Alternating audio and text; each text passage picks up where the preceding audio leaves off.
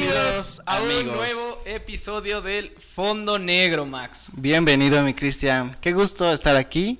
Es un gusto, la verdad, porque hoy tenemos a un invitado súper especial. Así es, hoy tenemos un gran invitado, es Carlos Cortés. ¿Cómo estás, Carlos? Hola, bien, muchas gracias por la invitación. No, la verdad, gracias, a, ti, por aceptarnos la invitación, por contestarnos y por ser parte de este podcast tan interesante. Pero bueno, vamos a dar una breve introducción, Carlos, para que la gente que lo esté escuchando, lo esté viendo, pues diga, mm, voy, a, voy a ver ese podcast o voy a escucharlo. Eh, bueno, Carlos Cortés, ingeniero en audio, es, ha hecho el sonido de varias películas, varias colaboraciones cinematográficas en cuestión de sonido. Bueno, recientemente seguramente ustedes habrán escuchado o habrán visto la película Son of Metal, una película que tuvo un proceso súper interesante para el sonido, o sea, justamente es una película que nos habla de eso, en donde pues la categoría de sonido eh, ganó el Oscar. Y bueno, pues Carlos Cortés junto con otros dos colegas mexicanos, ¿no? Que no están aquí, pero aún así reconocemos su labor, pues ha, sido eh, quien ayudó a que esta gran película pues tu, tuviera este premio y bueno, muchos otros premios más súper interesantes. Efectivamente, sí, de hecho, eh, algo que, a mí me, emocionaba mucho era este que yo también soy músico, soy baterista. Entonces, ver esta película y, encontrar este, este mood de sonido, porque realmente yo también me guío mucho por, por el sonido, por literalmente por el oído. Y entonces sentirte parte de una película que dices, si a mí me pasara, sería lo peor que me podría pasar, ¿no? Porque así como, como tu carrera de ingeniero de audio, toda tu vida es sonido, todo, toda tu vida es audio, ¿no?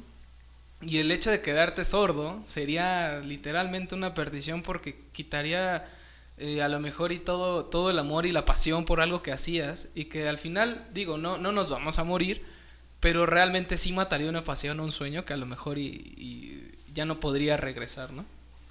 Pues en realidad es una aproximación, porque también no sabemos realmente qué significa no estar en esa condición. Evidentemente, sí hubieron eh, diferentes fuentes que nos iban guiando cómo podría ser, pero estar ahí es algo que hasta que no, no tienes esa situación no creo que puedas entender realmente la magnitud de, algo así. Entonces, eh, el hecho de plantearlo así en la película creo que hace que que empatices con una situación que definitivamente creo que difícilmente podemos entender si no estás en esa situación, pero al menos es un destello de lo que, de lo que podría ser. Oye, Carlos, y cuéntanos un poquito eh, cómo empezaste tú en esto de en la cinematografía, el sonido. ¿Desde chico te llamaba la atención o, fue poco a poco casualidad? Desde pequeño tenía muy claro que me gustaba mucho, sobre todo la música. con Melómano. Mis padres eran melómanos y bueno, de ahí derivó todo. Y pues siempre tuve acceso a pues discos, poder grabar en cintas. En mi época existían las cintas.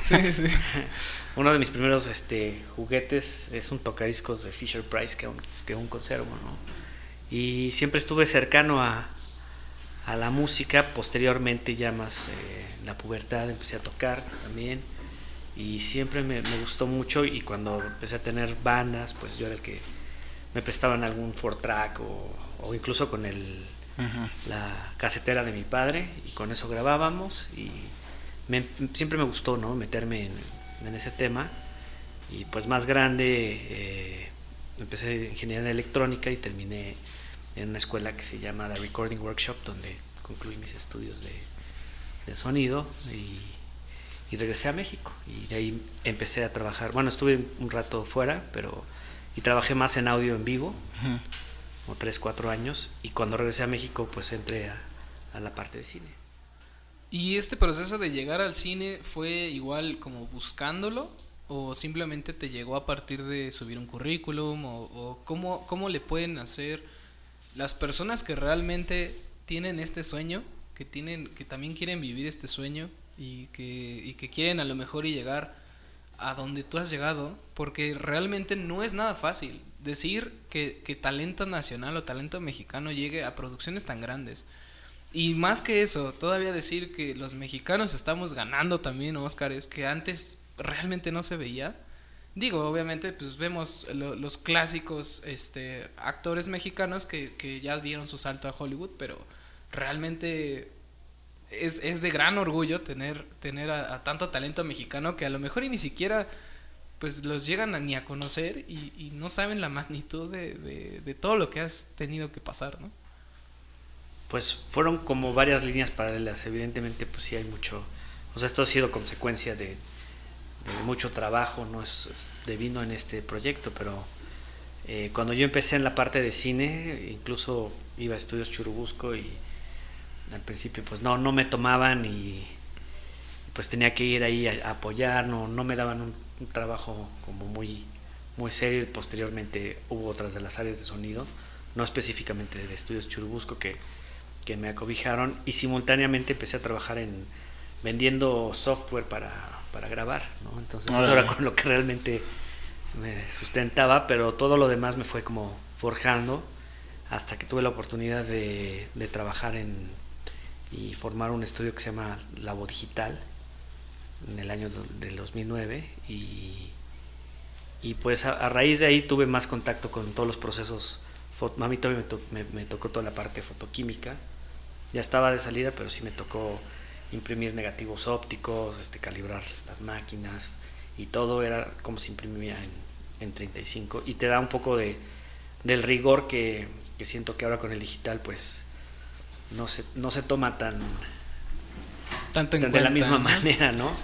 Digo, evidentemente tiene sus ventajas y sus desventajas, pero, pero creo que las limitaciones que tenía esa tecnología o las capacidades pues te, te hacían ser muy consciente, ¿no? Desde cómo vas a encuadrar, porque tenías que pensar bien cuánto material tenías y a diferencia del digital que dices, bueno, lo hacemos. Sí, lo que sea se regraba o se borra, ¿no? Exacto. Se respalda y ya. Obviamente eso tiene implicaciones en almacenamiento, etcétera, pero pero creo que había otro tipo de consideraciones porque no era tan pues lo volvemos a hacer, tenía otras implicaciones. Entonces creo que todo eso ayuda a formar una línea de pensamiento que, sobre todo en cine, como son tantas eslabones en la cadena, pues sí hay que hacerlos correctamente para que cuando llegue al, siguiente proceso, pues sí, embone correctamente y, no se genere una catástrofe. Oye, Carlos, y por ejemplo, cuando vas a entrarle a un proyecto, digo, todavía no se comprende la magnitud a lo mejor del mismo proyecto, pero cuando vas a entrar a un proyecto así, eh, ¿Qué tanto el director se acerca mucho a ti o qué tanto tú necesitas esa parte como para poder comprender a lo mejor este, si es una película, pues la misma película, o tú lo trabajas como aparte y ya propones, ¿cómo es? Es muy variable el proceso, pero yo sí trato de involucrarme desde el guion, Desde el guion. De, entender hacia dónde va, cuando se puede, hay veces que, que no es posible, pero en la medida de lo posible sí trato de entender el guion, platicar con, con, la persona que se va a encargar del sonido directo, con el supervisor de sonido y establecer un, un flujo de trabajo. Cuando no es posible, pues muchas veces el, el, supervisor de sonido también ya como que encaminó muchos de los elementos para que cuando lleguen a, a, la fase de la mezcla, eh, pues tengamos los elementos adecuados ¿no? y, y el proceso pueda funcionar. Es muy variable porque nuevamente como que los proyectos tienen ciertas objetivos, pero a veces con, las circunstancias pues van cambiando su, su ruta de, de trabajo y, a veces yo llego ya hasta el final y, y también a veces eso funciona, ¿no? es, es, muy variable. El proceso que puedes llevar a partir del sonido de una película, digo, entiendo la parte, por ejemplo, eh, eh, que también tuviste la experiencia de, de, de, tocar este, un instrumento, de inclusive grabarlo hoy en día pues ya sabemos que todo pues, está digitalizado, ¿no? Y que teóricamente pues es un poquito más sencillo, por así decirlo, este, pues grabar a lo mejor una banda de cuatro instrumentos. Pero para un audio de una, de una película en la cual literalmente son sonidos desde respiración, sonidos de pasos, de aplausos, golpes, lo que sea. Más todavía, véntale la, la banda sonora que está de fondo, más todo este esto, esto cómo, cómo es la estructura que tienen que seguir eh, los que están en tu equipo como tal, en, audio. ¿Qué, ¿Qué, proceso tienen que seguir para que pues, no te pierdas? Porque yo siento que sí son demasiados sonidos, demasiados este pues sí, o sea, como... Sí, como muy estructurado, ¿no? Tienes que, tienes que tener mucha estructura, me imagino. Definitivamente tiene que tener mucho orden, ¿no? O sea, desde la concepción de, en el guion, ¿no? Es decir, bueno, esta, este personaje va a perder la audición y, y estas son las, eh, las circunstancias en las que se encuentra en un inicio y cómo eh, termina. Entonces, entender todo también la línea de tiempo y la curva dramática de, del largometraje te hace pensar en en las necesidades de, los elementos que, necesitas registrar, ¿no? Por ejemplo, para el sonido de metal lo interesante fue que no solo fue procesar sonidos y obtener sonidos como más opacos, sino realmente registrar con micrófonos de contacto.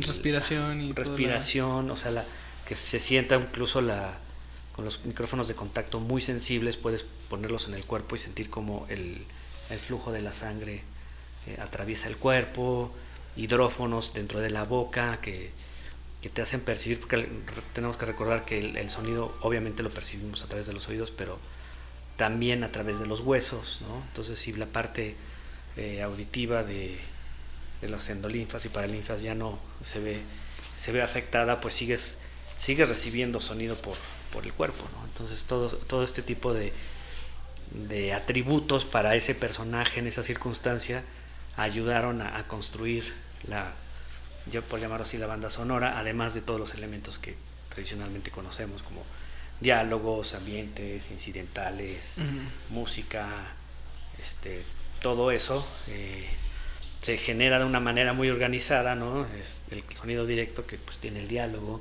pero además se, se construye los ambientes para, para recrear el entorno, ¿no? Este, pues sí, incidentales que, que ayudan a, a, soportar más el movimiento del, personaje porque generalmente la gente asume que lo que se captura en el micrófono pues es lo que, lo, que, queda, ¿no? Sí puede parecer que, con lo del boom ya ese es el, todo el sonido, ¿no? Digo, en este caso pues funciona muy bien porque estamos en un entorno controlado, etcétera, pero no hay tanto movimiento, pero si yo quisiera quizás tomar esta tapa y esta taza y enfatizarlo, pues tendría que grabar sonidos de la taza para que posiblemente el micrófono está más direccionado hacia mí.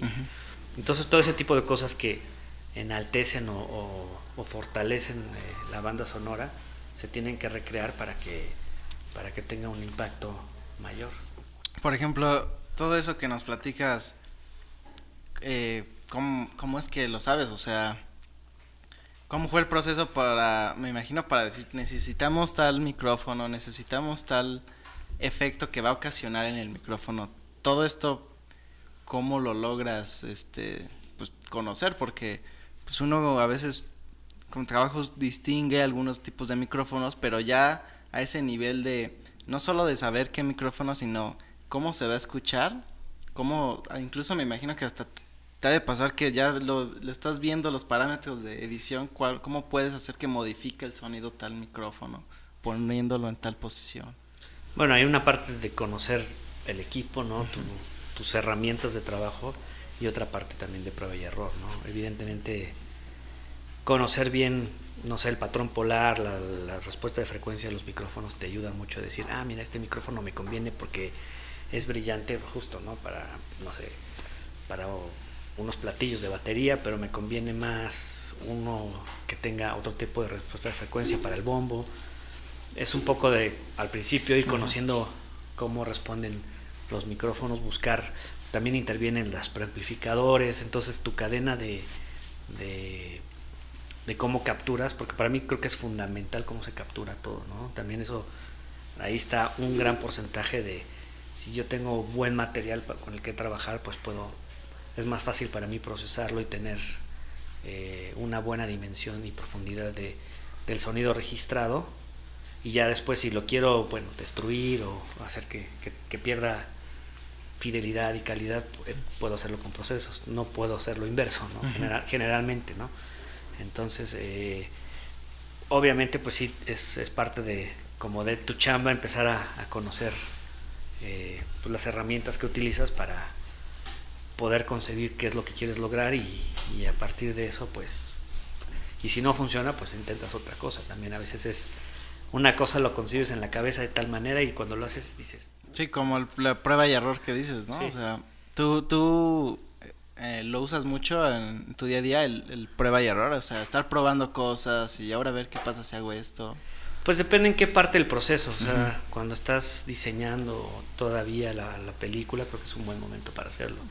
Cuando estás mezclando, no. Sí, no, ya ahí. Sí, ahí ya tienes que tener como que más bien los ingredientes o el material disponible para poderlo procesar, porque si te pones ahí a la hora de la mezcla creo que es un mal momento, porque empiezas a generar más confusión, entonces no tienes muy clara la idea y entiendo que a veces pues la vas descubriendo, ¿no? Pero, pero necesitas, pues es, sí, es como si estuvieras preparando un platillo, si no tienes los ingredientes no vas a poder lograr hacer el platillo. Justo ahorita que tocaste el tema de, de si, si no tienes un buen material, un buen equipo eh, de producción o, bueno, en general como el equipo técnico, ¿no? Para, para poder grabarlo. ¿Alguna experiencia que nos quisieras contar de que no hayas tenido como los recursos para hacerlo y aún así lo tuviste que sacar? Es que no necesariamente es a veces de los recursos técnicos, ¿no? Evidentemente, pues sí, si compras un micrófono de ciertas características eh, que, que puede costar muchos dólares, puedes obtener un buen resultado. Pero yo creo que si sabes producir generalmente, bueno, tengo este recurso, pues tienes que entender cuál va a ser el máximo provecho que le tienes que sacar. Y creo que eso es una de las cosas que hoy en día también, por ejemplo, damos por asentado que, que pues hay mucha tecnología que funciona bastante bien. Obviamente hay diferencias, ¿no? Pero, pero si tienes un micrófono de 100 dólares y eso es lo único con lo que cuentas, pues busca la forma de, sacarle el... de explotarlo, ¿no? no, no siempre puedes tener condiciones ideales, ¿no? Entonces, constantemente te enfrentas más bien a eso, no tienes condiciones ideales y, tienes que resolver con lo, con lo que tienes, ¿no? Entonces, creo que parte del reto es decir, bueno, esto es lo que tengo, ¿qué hago con esto? ¿Tienes como algún momento en el que hayas dicho, pues tengo esto y tengo que lograr tal cosa, a ver cómo la hago y que pues lo hayas descubierto, a lo mejor sin querer haciendo otra cosa descubriste Sí, también ha pasado accidentes felices, ¿no? Pero... ¿Tienes alguno que recuerdas?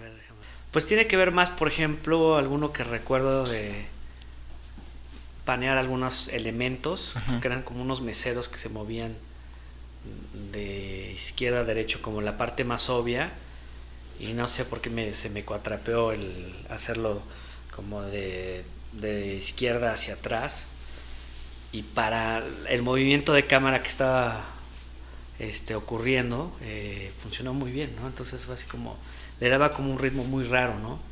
Y que sí, a, priori no tenía sentido lo que estabas viendo con respecto a lo que... Pero cómo se estaba conjugando la música, que el, el, movimiento de este mesero era así como, como muy rápido, entonces te daba como una sensación de qué está ocurriendo, ya se abría hacia, hacia la banda que iba tocando, entonces como ese tipo de cosas que, que vas descubriendo, digo, de manera fortuita, ¿no? Sí, no, y además eh, son cosas que, como, o sea, dices, a lo mejor al principio parecía que fuera un error, pero tenía sentido, ¿no? Al final le daba sentido, porque creo que también no siempre como eh, las reglas tienen que ser tal cuales, ¿no? A veces mover ciertas cosas ayuda al final a lo mejor a comunicar mejor lo que está pasando, como en ese caso, ¿no? O sea, hay cosas que sí tienen que ser, ¿no? No, no, tienes que evitar que no se distorsione una voz o se distorsione la banda sonora. Obviamente esas cosas sí pues son, son cosas que, que sí son fallas, ¿no? Pero hay otras cosas que, que se plantean como si fuera una manera y a veces pues romper el molde puede ayudar a, a, que surjan otras ideas. Digo, la gran, la gran ventaja hoy en día es que puedes es, estás a un ondú de distancia de cualquier cosa. No me gustó ese paneo, pues de un ondú y obviamente pues requiere más tiempo, ¿no? Lo tienes que volver a hacer, pero pero pues es una de las grandes ventajas de la tecnología hoy en día, ¿no? Sí, la facilidad de poder eh, experimentar y también a lo mejor eh, poder eh, solucionar ciertos problemas. Creo que, o sea, como dices, la tecnología sí ha sido pues una facilidad de, en cuanto a todo, ¿no? En cuanto a poder empezar, como poder practicar y pues lograr tus propias cosas. Hay unas, eh, hay muchas personas que en sus estudios caseros, ¿no? De repente suben cosas, eh, replicando, yo he visto unos replicando efectos de, son, de películas, pero en un estudio en donde solo tienen su computador, su laptop y bajando sonidos de muchas cosas y logran cosas bastante increíbles. O sea, realmente yo sí creo que depende mucho también de, tu pericia, de obviamente pues de tu disciplina para buscar, ok, tengo la versión gratuita de este software, pero tengo esta librería de sonidos gratuitos, cómo lo proceso para que funcione, funcione mejor. Pues creo que también depende mucho de, para mí sí tiene que ver mucho la disciplina de entender la herramienta para que cuando llegue el momento de un cierto reto, pues tengas las, eh, las capacidades de entender cómo lo vas a abordar y, y poder resolverlo, ¿no? Y a veces eso no es tan claro, también es nuevamente un poco de, de prueba y error, pero, pero sí tiene que ver con, con entender bien lo que hace cada proceso y eso idealmente te va a ayudar a llegar a lo que quieres hacer. Y por ejemplo, en cuestión de, de tocando como un punto más eh, de cine, este, tienes tú el área completamente eh, pues de audio, ¿no? Pero de los bueno de los que somos amantes del cine realmente nunca nos hemos preguntado qué está detrás de toda una de toda una pantalla en este caso eh, hay áreas este bueno específicas como como es este de imagen de producción y audio y demás hacen hay, hay alguna manera de hacer como con, o sea bueno me refiero a que tengan como una conexión entre todas las áreas o sea de que tú puedas conocer pues desde los actores, desde cómo va a ser la producción, o te invitan a ver, este, o te pueden invitar a ver, este, no sé, a lo mejor y cómo se graba, o, o algo por el estilo, o, simplemente es como, ah, pues tu chamba es de audio, entonces mejor, pues... Pues depende mucho de la producción, ¿eh? O sea, hay veces que si me puedo involucrar desde el principio, o sea, lo que es muy importante es que siempre haya comunicación, ¿no? Entre todas las áreas, todas, ¿eh? Es decir, desde el momento en que se concibe el guion hasta en la postproducción sobre todo, pues si hubo un cambio de, escena o, el corte, pues tienes que estar enterado. porque si yo ya hice, trabajé, no sé, el rollo 1 y le quitaron cuatro escenas, pues tengo que tener la última versión de la escena.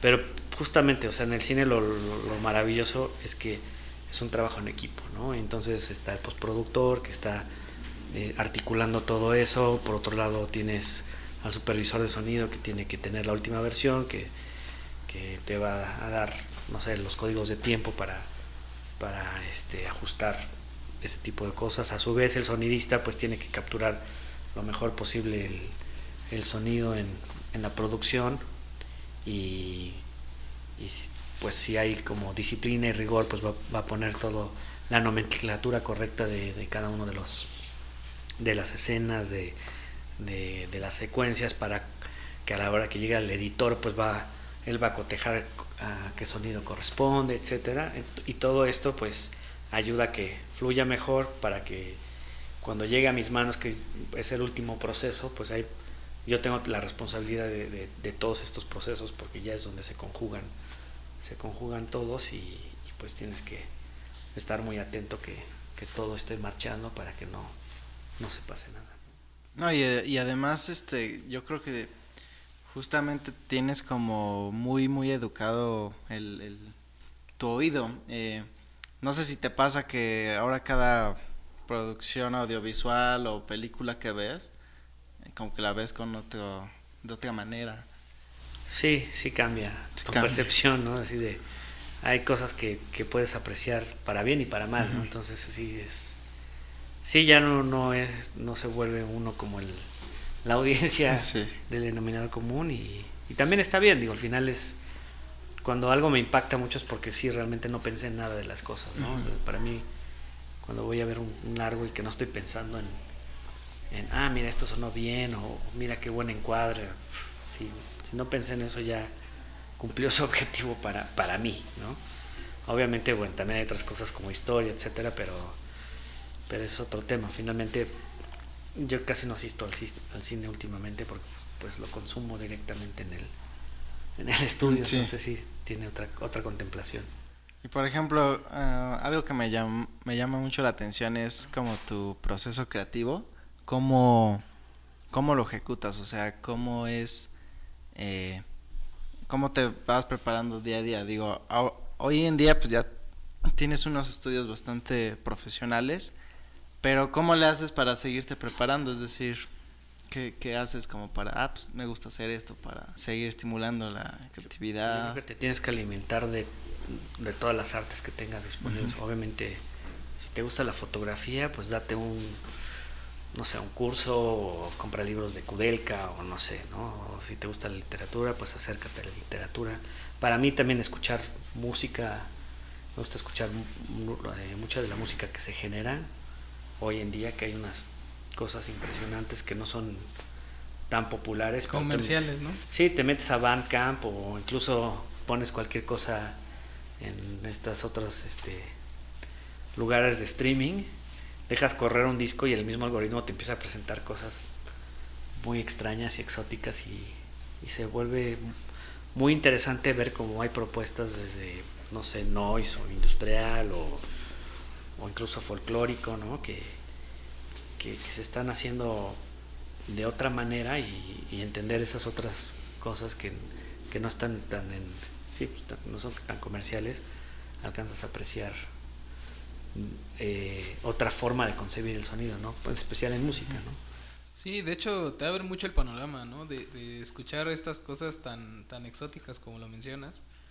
Porque no sé si te ha tocado desde la ópera metal hasta este la cumbia rock, este, bueno, que ya son inventos que a lo mejor y, y pues uno, eh, ¿cómo decirlo? Una persona que realmente solo escucha música, pues va a decir que raro, pero alguien que aprecia la música puede decir, ah, tiene ahí unos tintes chistosos, o sea, tiene algo, algo que me llama la atención en esa canción.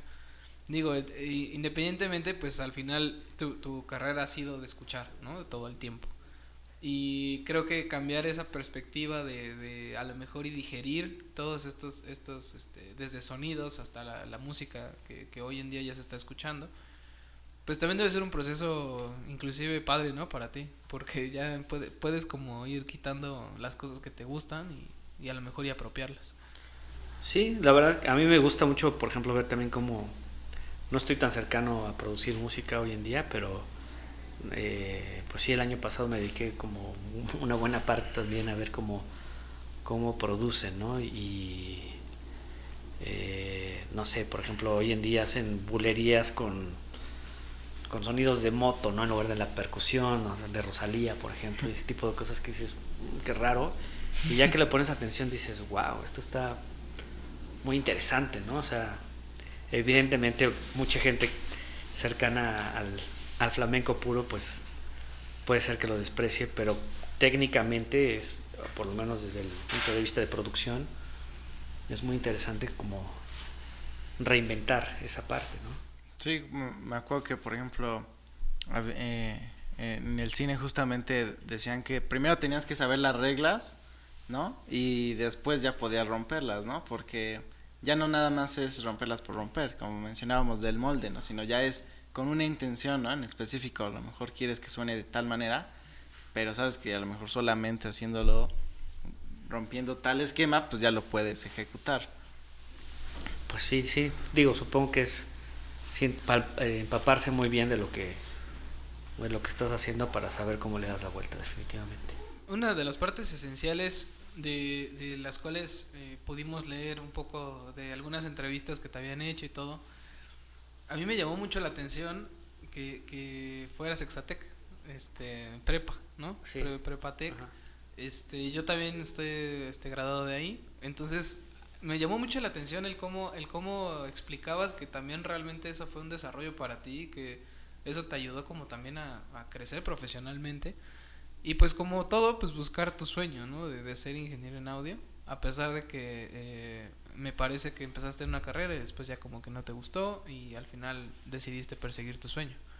Sí, en esa época también no había prácticamente aquí, hoy en día creo que el TEC ya tiene producción musical y este, pero en esa época lo más cercano era eh, ingeniería electrónica y comunicaciones, en el cual comencé. Pero pues sí, definitivamente yo no me veía diseñando teléfonos. o, sea, todo bien, ¿no? Pero no, no era mi, mi vocación y, creo que por eso me tuve que ir al extranjero, porque en esa época no había muchas opciones. O sea, estaba... Lo más cercano que recuerdo era eh, el Politécnico y era una maestría en acústica, ¿no?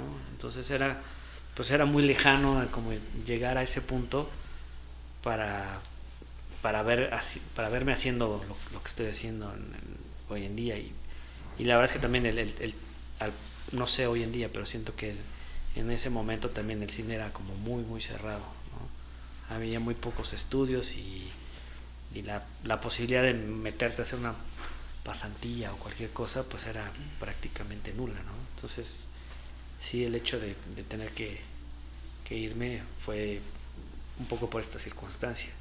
Hoy en día hay muchas más escuelas, ¿no? Entonces creo que las opciones son muy grandes hoy en día en ese sentido y, eso es buenísimo, porque si no tienes que, salir del país.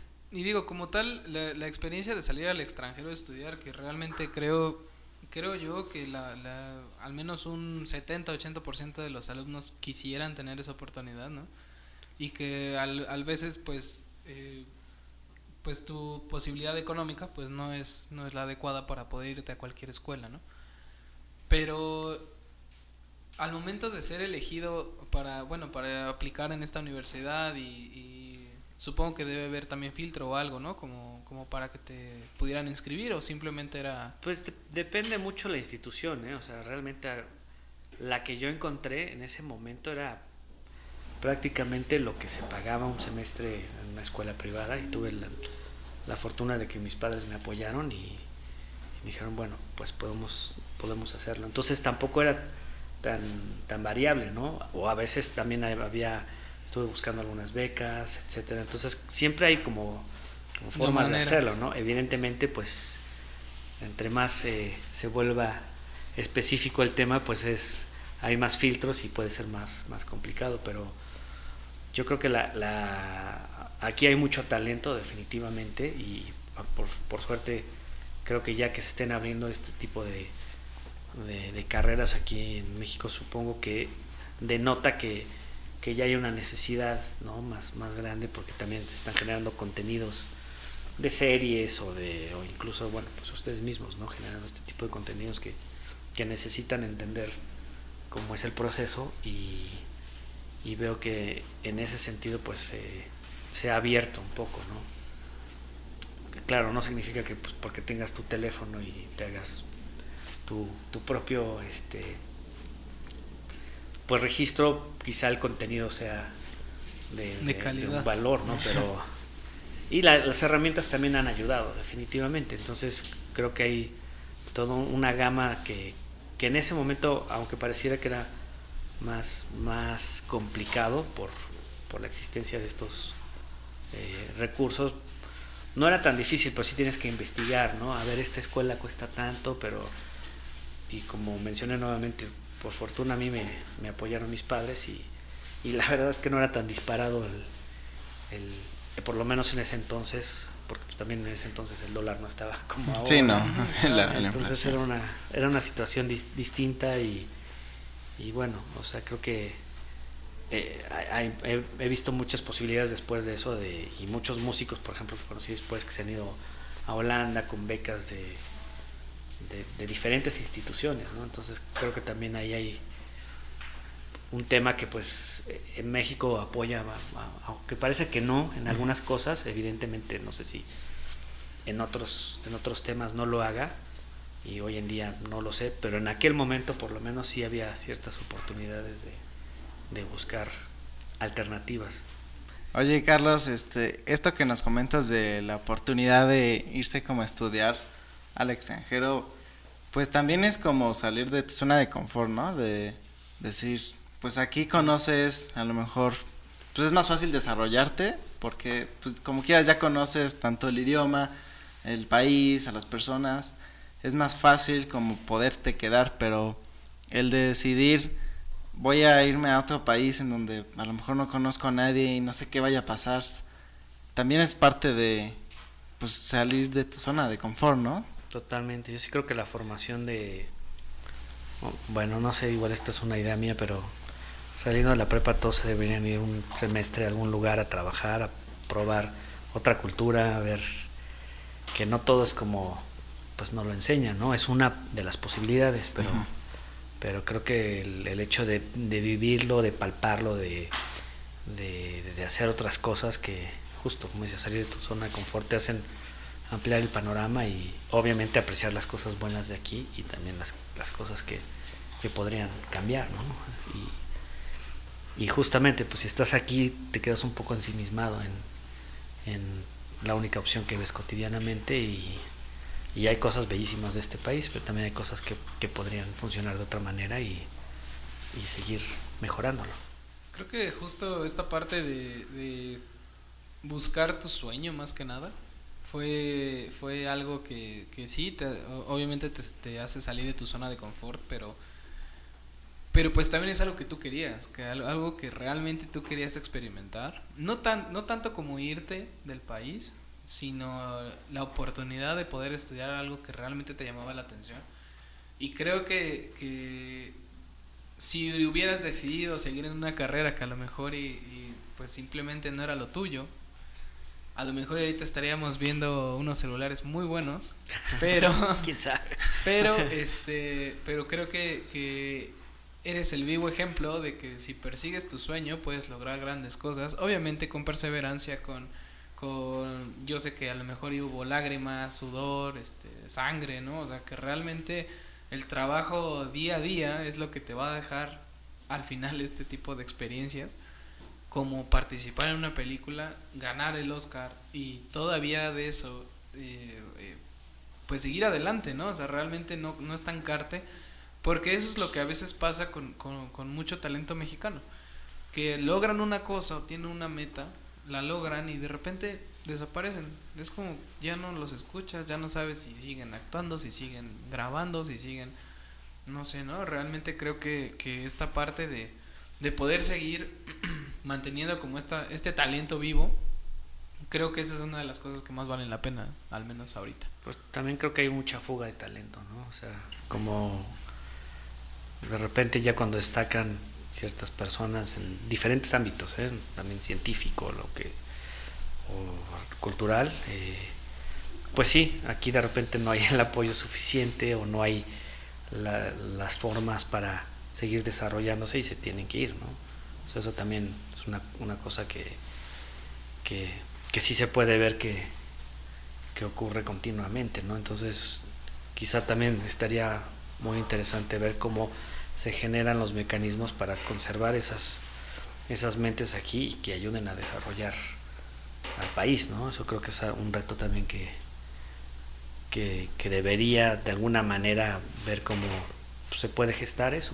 Porque sí, creo que hay esa parte, ¿no? Muchas, muchas veces, sobre todo de, pues te enteras, ¿no? De, en el ámbito científico ya se llevaron a, a tal persona a otro país porque número uno pues va a poder tener los recursos para seguir desarrollando sus investigaciones o, o lo que sea, no, no lo sé. Entonces es otra cosa que también hay que reflexionar de cómo, cómo valdría la pena preservar ese talento para que ese conocimiento se pueda esparcir en, el país y pues seguir mejorando, supongo. Sí, o sea, eh, sin duda, por ejemplo, si no hay el apoyo, pues yo siento que, que uno como este, en este caso, si quieres seguir el sueño, pues es no nada más quedarte en, bueno, no hay apoyo aquí, pues ya ni modo, sino pues salir adelante, ¿no? Que cae en la fuga de, talento, ¿eh? Todas las personas que pues empiezan a hacer, bueno, que son bastante talentosas, bastante, eh, empiezan a hacer mucho ruido y, se van de, del país, ¿no? Por querer, querer buscar el, el apoyo y que también me imagino que pues bueno, aprendes mucho de otras personas y que también eso cuando regresas, pues lo aplicas, ¿no? ¿Te pasó algo similar? Sí, supongo que digo, en todos lados aprendes cosas y alcanzas a apreciar cosas que, que tú tienes previamente en tu educación y, y, lo tienes, es parte de la adaptación supongo y de, de cómo lo utilizas, cómo lo, lo articulas para, para que te funcione mejor en un entorno o en otro, ¿no? Y, y pues no, no lo sé, o sea, creo que, en México hay, hay, un gran ímpetu siempre, hay, un, hay una vivacidad que, que, se vive día con día, pero de repente también es un poco este feroz y entonces se va a todos lados y de repente no, no se encamina. Entonces, digo, no lo sé, también ha cambiado definitivamente en el cine. Yo he visto, por no sé en otras áreas, pero en cine sí veo que hay mucho más gente eh, involucrada en entender el, proceso, en, en, mejorarlo, o sea, con los, con los supervisores de sonido que trabajo, que son contemporáneos o más jóvenes, pues sí ves que aparte de que ya tuvieron acceso a, a entender un poco el flujo, el proceso, pues se interesan en cómo desarrollarlo y mejorarlo y, que si hay un interés genuino de, de, de subir al nivel, ¿no? Y eso la verdad es que sí se, se empieza a notar en, desde cómo se, se, trabaja hasta en el resultado final del, proyecto. ¿no? Definitivamente en la última década creo que sí, sí ha mejorado. Ayer eh, tenía una conversación y, también era un poco hablar de eso, ¿no? que, que había el estigma de que el, son, el sonido en el cine mexicano pues eh, era bastante deplorable y bueno, estábamos platicando de todos los factores por los cuales podía ser, ¿no? Pero yo decía, yo estoy seguro que en el último lustro tú escuchas una película y tiene, o sea, un gran porcentaje de, las, de los largometrajes que están ahí tienen un buen nivel, ¿no? O sea, en general eh, funcionan correctamente, tienen los niveles, el ingenio, la creatividad y el talento que está ahí puesto y, y no siento que necesariamente puedas generalizarlo así, ¿no? Seguramente hay sus excepciones, ¿no? Pero, pero creo que ahí se empieza a denotar y, y, es bien difícil cuando, cuando algo malo sale, pues sí se denota, pero cuando algo bueno sale, pues es, difícilmente destaca igual y, y se perpetúa esa idea que, que no creo que siga siendo vigente hoy, ¿no? No lo sé, pues tampoco puedo ser este, la autoridad para decirlo, pero sí creo que tú vas al cine y sí, sí en general suena bueno, cuando se puede ir al cine. Sí, cuando se puede.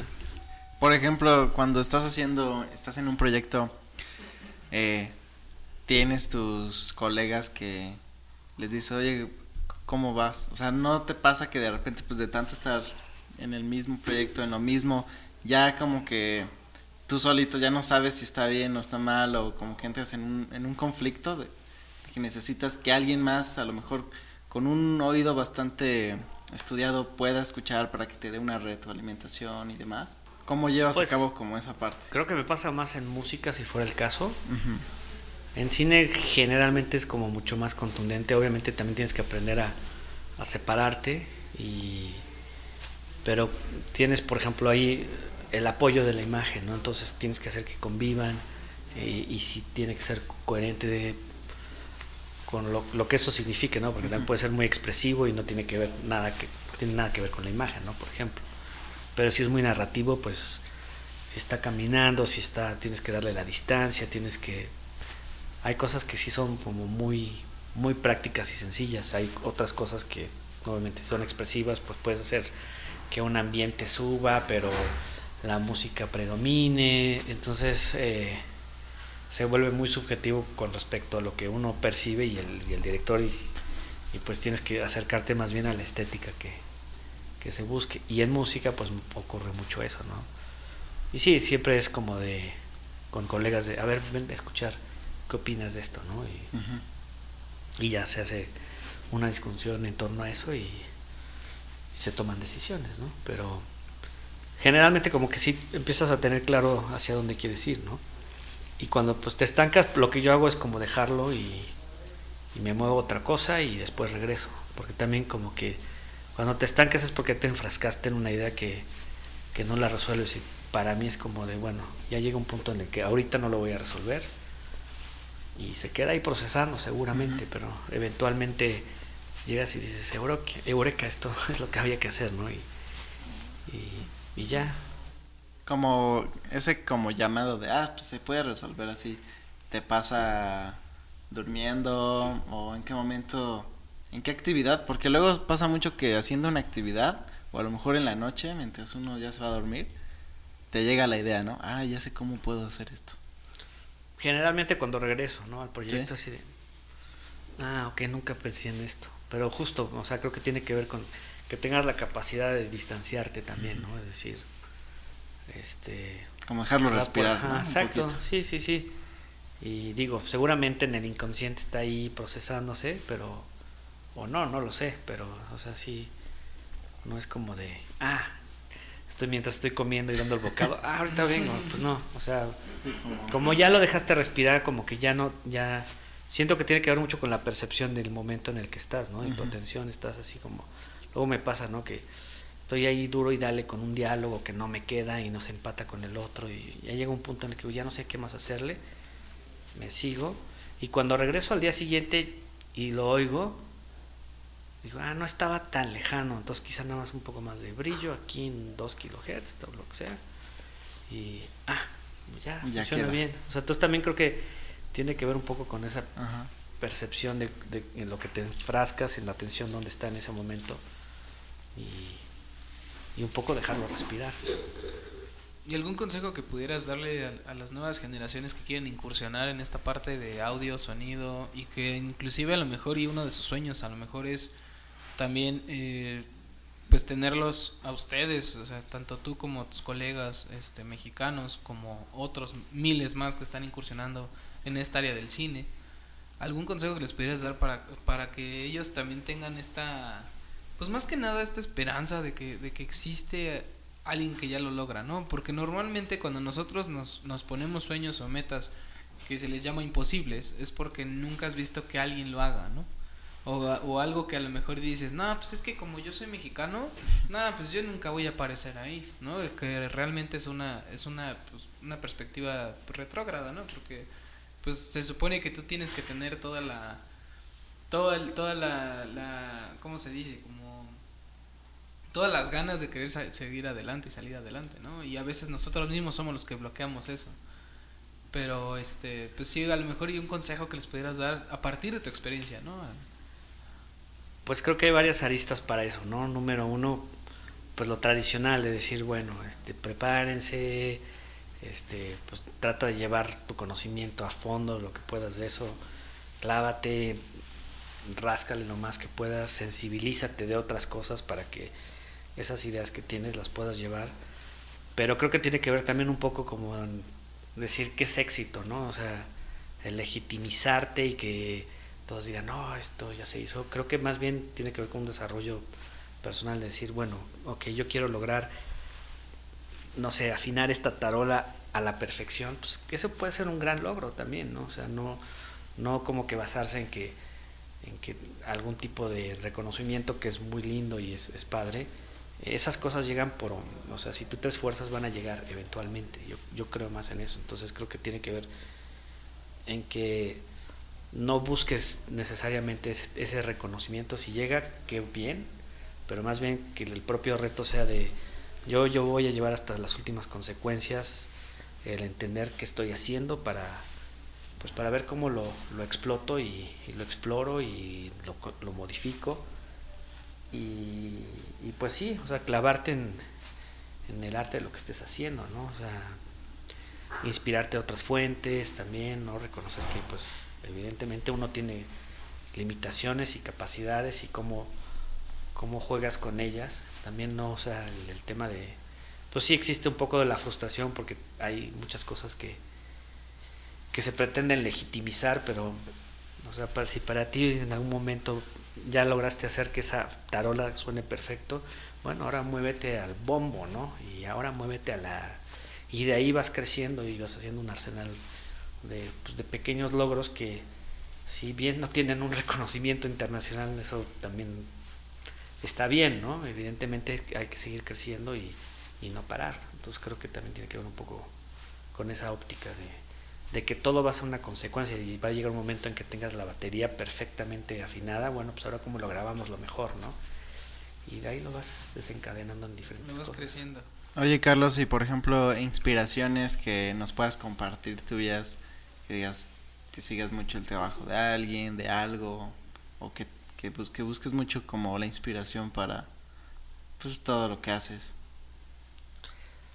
Pues a mí lo que me ayudaba mucho, que digo desde el 2019 no, no se ha podido realizar, eh, pertenecía a un grupo de, de la guitarra percutida que, que llevaba Marcus Reuter, el stick, ¿no? Eh, no si conocen ese instrumento, que es como una especie de, de bajo y guitarra, eh, que trae el rango de ambos, o si los unieras, pero en lugar de rasguear, percutes. Mm. Y, y, había un círculo, bueno, se le llama un círculo porque éramos desde 8 hasta 28 personas este, tocando eh, con una cierta técnica que desarrolló Marcos y que se llama La Familia, que es una serie de ejercicios que se centra mucho en estar presente en, en ejecución ¿no? y eh, entonar una, una nota o, o, cualquier este sonido con, con mucha intención y, y, creo que pues es, es ir buscando las, las, fuentes de inspiración para,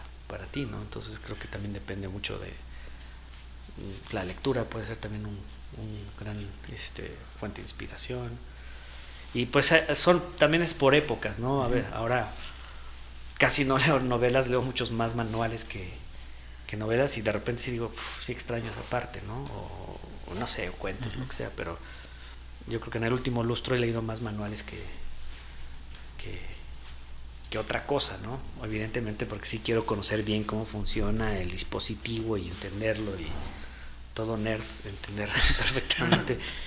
Pero, o sea, creo que sí es bien importante también como hacer cosas que sean aledañas y que, que te van a dar de alguna manera inspiración en lo que haces. Sí, que a veces, a veces la inspiración no siempre tiende a lo mismo que estás haciendo, ¿no? O sea, a veces creo que, por ejemplo, hacer una película o, pues sí, o escribirla, no la agarras viéndote a película, sino de a veces de la, pues de un viaje, ¿no? De una convivencia con amigos, te puede resultar ahí es ahí la inspiración, ¿no? Más que de a lo mejor de lo mismo que quieres hacer. Claro, sí, sí, sí, pues vivir la vida, eso, ya con eso tienes suficiente. Oye, por ejemplo, eh, algo que, estaba viendo es que eh, desarrollaste el, el, sonido de Sound of Metal, bueno, parte de eso en el estudio de Rey Gadas, Tepoztlán. ¿Cómo, tú, eh, ¿Cómo fue ese acercamiento para desarrollarlo ahí? ¿Hablaste con él o él te dijo, oye, ¿cómo fue? Yo trabajo ahí de, fijo, ¿no? ya llevas varios. Sí, ya desde el 2012 me parece que estoy ahí. 12 o 13, no me acuerdo. Casi 10 años más o menos. Casi 10.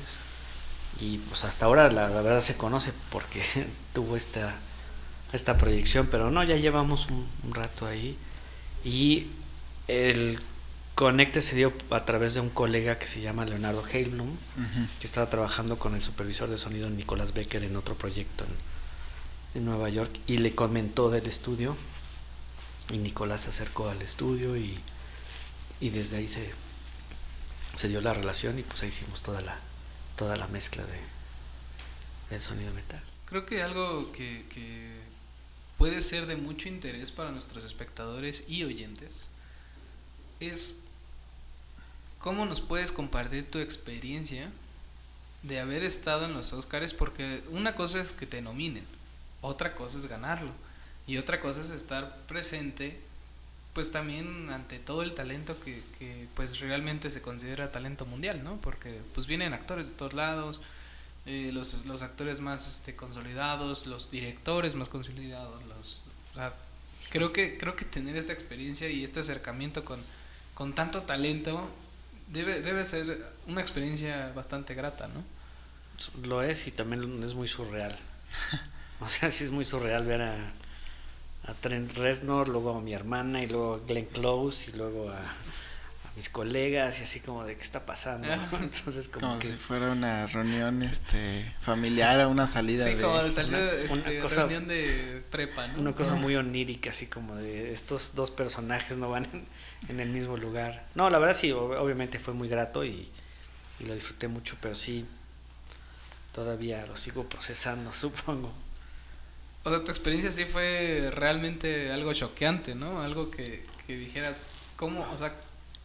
Eh, creo que pasó todo relativamente rápido, ¿no? Que sí fue un proceso de un mes y medio antes de la, de la ceremonia, pues nos enteramos y antes de eso pues eh, había rumores y así, pero yo como que trato de mantener distancia porque digo, no, no me quiero enterar porque si no me voy a decepcionar o me voy a entusiasmar y, Y yo me enteré el, mero día de, que ya dieron, anunciaron todo, ¿no? Entonces, eh, digo, y bueno, ya habían estado los, los, premios previos, el BAFTA, el, el CAS, todo, todos esos, el AMPS, todos esos premios fueron también semanas antes o algunos quizá meses antes. Que también se ganaron. Sí, que también, y pues como que decíamos, bueno, va por buen camino, ¿no? Pero, sí, porque... pero eso no significa nada, ¿no?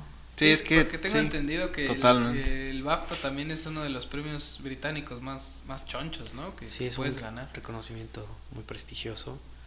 El CAS también, porque es, es el reconocimiento de desde la parte técnica, por llamarlo así, donde específicamente todo el, gremio del sonido reconoce cada uno de los rubros de, dentro de, del flujo de trabajo de, del sonido. Entonces, eh, ahí es donde también ves que colegas que, que, que, sí se dedican a eso, pues ponen atención a, al proyecto y, la verdad es que fue muy gratificante tener ese también. ¿Y cómo, o sea, el director les llamó a ustedes o cómo fue el, ahí esa situación de, bueno, primero la nominación, ¿no? ¿O lo vieron ya todos al mismo tiempo? Los previos eh, te contactaban o por... Yo había estado en comunicación con Nicolás. Eh, Nico y yo de repente sí hablamos y ya pues se perfila esto y ya de repente recibes un correo electrónico diciéndote felicidades, no sé qué, pero el día de, de que fue la última premiación grande fue pues sí la de la de los Óscares y, y recuerdo que yo había trabajado el fin de semana por algún motivo y el lunes iba a, descansar. Dije, eh, mañana me voy a despertar lo más tarde posible. Y Nico vive en, París, ¿no? Y a las 7 de la mañana me habla y yo así de, ah, ¿qué, qué, necesitará Nico? Y me habla todo emocionado así de, ¿ya viste la noticia y de qué estás hablando? Yo me acabo de despertar y y ya me dio la noticia y pues sí me puse muy contento y evidentemente ya no me pude eh, dormir, después. Qué padre. Sí. sí, porque creo que recibir noticias a partir de, del esfuerzo de tu trabajo, que, que al final creo que como, como el BAFTA o el CAS o, inclusive los Óscares, pues al final es lo que, lo que eh, tratas de que sea reconocido, ¿no? Algo, algo que tú dices, bueno, yo ya hice esto, yo ya hice mi chamba, ¿no? Ya hice mi parte y que la gente lo pueda reconocer y que la gente te pueda nominar y que la gente te pueda hacer ganar. Creo que creo que esa parte pues es muy gratificante porque realmente es cuando uno piensa pues sí estoy en el lugar correcto no sí estoy haciendo las cosas como como me hubieran gustado hacerlos. Porque creo que no debe haber algo ahorita que tú hayas dicho o, o que tuvieras un arrepentimiento de algo que hayas hecho algo que hayas grabado que dijeras no esto sí no lo debía haber grabado nunca Sí, tendrás así como pues, una... Bueno, más bien es que creo que también son las circunstancias, ¿no? O sea, a veces dices, pues quizá esto lo hubiera podido haber hecho así o así, pero para mí uno de los recursos más importantes es el tiempo y, y más bien te ajustas y a veces te dicen, pues tienes una semana para hacerlo y haces lo mejor que puedes. También yo ya llegué a ese entendimiento, ¿no? Evidentemente trato de hablar con los productores o o con el mismo director, pero a veces pues ese es el recurso que hay y, ya hazle como... Entonces, bueno, pues evidentemente haces tu mejor esfuerzo en el, en, el, en el tiempo que tienes y tienes también un poco que decir, bueno, yo hice lo que pude, estoy tratando de convencer para... Dame tres días más y podría mejorar lo suficiente y a veces ni siquiera eso, ¿no? Entonces, creo que más bien es como decir, bueno, sí, evidentemente esto podría haber quedado mejor, pero la verdad es que también las condiciones en las que se dio todo, porque también entiendes, no, no, hay recursos ilimitados, ¿no? Y muchas veces el tiempo puede implicar pues más costo o lo que sea, ¿no? Entonces, eh,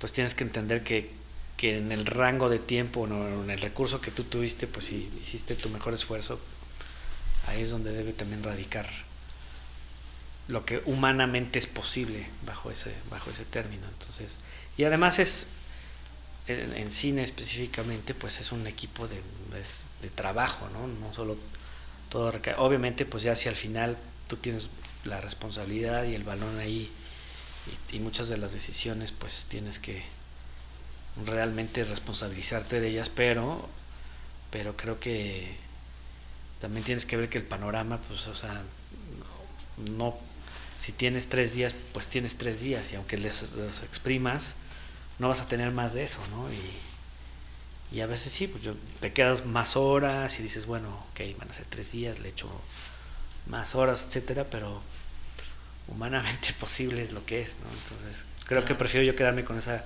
sensación, porque sí, definitivamente hay otras que digo, y esto no quedó tan bien, pero, pero bueno, por lo menos me, me puedo sentar tranquilo y decir, bueno, por lo menos me quedé unas tres horas más y, o cuatro horas más para ver si, si lo aguantaba, ¿no? Porque también ya luego te cansas, el oído, el oído se cansa, ¿no? Y después de la novena décima hora ya estás haciendo decisiones torpes, ¿no? Y hasta puede ser en detrimento del mismo proyecto. Entonces, pues tienes que, que medirle bien ahí cómo, cómo, lo haces. Y que pasa mucho en, en la realización cinematográfica, ¿no? Que siempre es, uy, es que denme un poquito más de tiempo y le puedo sacar mejor provecho, ¿no? Y siempre está este factor de tiempo, el cual no tiene que salir en este momento, o lo que se tenía planeado salir en tanto tiempo se reduce por ciertas circunstancias. Pero es justamente esto que mencionas sobre, pues ese humanamente posible es este tiempo y pues haz lo, lo que mejor puedas, ¿no? O sea, tratar de, pues trabajar también bajo presión, ¿no? Me imagino que parte de. Pues idealmente, o sea, dentro de las conversaciones podrías decir, bueno, este largometraje tiene estas características, yo sugeriría que necesitáramos esta cantidad de tiempo, no que me la impongas, pero a veces la imponen porque pues es el recurso que tienen, ¿no? y, y, aunque tratas de disuadir esa, esa decisión y ver si se puede hacer otra cosa, por ejemplo, lo que fue maravilloso en el sonido de metal es que pues sí, ya, estaban llegando los días asignados y por suerte hablamos con el productor eh, y es de las pocas veces que, ves ese tipo de comportamiento cuando en realidad creo que es lo mejor para el proyecto decirles necesitamos otro poco más de tiempo, nos será posible, etcétera. Digo, nosotros estamos haciendo lo mejor en este. Dijo, sí, déjame ver. Paró dos horas, empezó a buscar cómo lo hacían, nos dijo, ¿cuánto necesitan? Pues tanto. Órale van. y ese tipo de cosas es cuando ves que si hay un equipo que, está fungiendo cada, cada parte eh, su, su, objetivo, porque pues sí, evidentemente a veces son cosas que no son tan cuantificables, ¿no? hay cosas que sí puedes medio establecer, pero pues es un, es, es un, largometraje, es una pieza de arte, no estás haciendo tortillas, ¿no? Sí. también, digo, y con todo respeto, pues las tortillas pueden ser súper artesanales y deliciosas, pero, pero no es tan cuantificable decir, bueno, hago 200 tortillas en, en una hora. Puede ser que, claro, tampoco te va a salir en un rango de, ay, perdón, no lo logré, hice un minuto en, en 18 semanas, ¿no? Pero, pero si ya tienes más claro de decir, bueno, esto puede tener un rango más menos esto, creo que ya medio se cubre tanto la producción para decir, pero la producción generalmente hoy en día impone por lo que sea eh, el tiempo, ¿no? Y, yo sí trato como de platicar con ellos y decir, bueno, en este contexto creo que va a ser difícil, quizá necesitaríamos esto, o, o no está bien, o sea, finalmente si dura 60 minutos, bueno, pues entonces tenemos tenemos tiempo suficiente, ¿no? Pero muchas veces sí, pues ese, ese recurso tan valioso que es el tiempo tiene otras implicaciones, ¿no? De lo poco que hemos hablado de, de literalmente toda la carrera que tienes, porque realmente es algo vasto y, y, hemos tocado muy poco de ello, pero nos gustaría saber qué sigue para Carlos Cortés, qué, qué, qué es lo que viene, qué, algún proyecto que tengas o, o algún, este, no sé, a lo mejor ya viene otra filmografía, ya tienes a lo mejor un proyecto otra vez, este, pues no sé, algo, algo. Algo en puerta. Ajá, como a la puerta. Bueno, pues evidentemente sí voy a continuar con cine, pero ahorita estoy trabajando en un, en un proyecto que se llama Fonolab, eh, que estoy colaborando con otros artistas sonoros, ¿no? músicos, eh, diseñadores sonoros, eh, sonidistas, incluso ingenieros acústicos y queremos hacer como este colectivo donde muchas especialidades puedan converger, ¿no? Y, poder dar diferentes soluciones desde instalaciones hasta exhibiciones, eh, música. También tengo otro proyecto musical con, con, uno de los colegas de ahí, con Ricardo Lavalle, que se llama Ningen. Entonces, pues abrir un poco el panorama y el, el abanico de posibilidades. Con María estoy haciendo otro proyecto que se llama Los últimos grandes emperadores de, del drama. Entonces, bueno, ahí están saliendo otras cosas relacionadas con, con, sonido y sí me gustaría un poco abrir más el, el abanico, no solo quedarme en, en audiovisual. Órale, súper. Y por ejemplo, el, eh, algún consejo último para todos los que nos están viendo y que no tanto a lo mejor por sonido que quieran ir o tal vez, pero en cuestión de seguir como su, su pasión o sus sueños, ¿qué último consejo o sea, les darías? Que se aboquen y, que lleven hasta las últimas consecuencias lo que quieren hacer, evidentemente, pues sí, es, es todo tiene un costo, ¿no? y, no me refiero económico necesariamente, eh, pues sí, hay que, hay que efectuarlo para que, para que ese trayecto se trace y, y pues no desistir, supongo. Excelente. Bueno, pues no nos queda más que, que agradecerte, Carlos, por haber aceptado muchas, la invitación. Muchas gracias, Carlos. Esperemos que, que, haya sido grata esta, esta experiencia. Eh, vamos a dejar aquí las redes sociales para que puedan seguir a Carlos, eh, que tengan ahí, este, que quieran seguir desde su carrera, no sé, este, en qué redes sociales, este, tengas que... Pues tenemos eh, Fonolab. En Fonolab. México en, en, Instagram y también Carlos Cortés Official, está en, está en inglés. También en, en, en, Instagram. Y en Facebook también nos pueden encontrar con Fonolab México y está la página de Fonolab. Perfecto. Pues sí, sí, dejamos ahí los enlaces para que pues te puedan seguir la pista, puedan seguir la pista de Fonolab, todo lo que ofrece, todo lo que pues ahí tengan en cuenta eh, todo lo que van publicando. Y justo para que no se pierda. Para que no se pierdan todo esto. Te agradecemos mucho, Carlos, de verdad. este, gracias por la invitación, Por tu tiempo, por estar aquí, de verdad lo apreciamos muchísimo.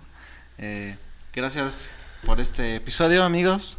Recuerden seguirnos en las redes sociales. que son? Facebook, Instagram, TikTok y escuchar esto en Spotify. Que podrá, eh, podrán ustedes escuchar cualquier episodio desde el episodio piloto hasta Desde el, episodio piloto hasta ahorita. Pues Excelente. esto ha sido todo, amigos. Cuídense mucho. Hasta la próxima. Hasta un próximo episodio. Adiós. Chao.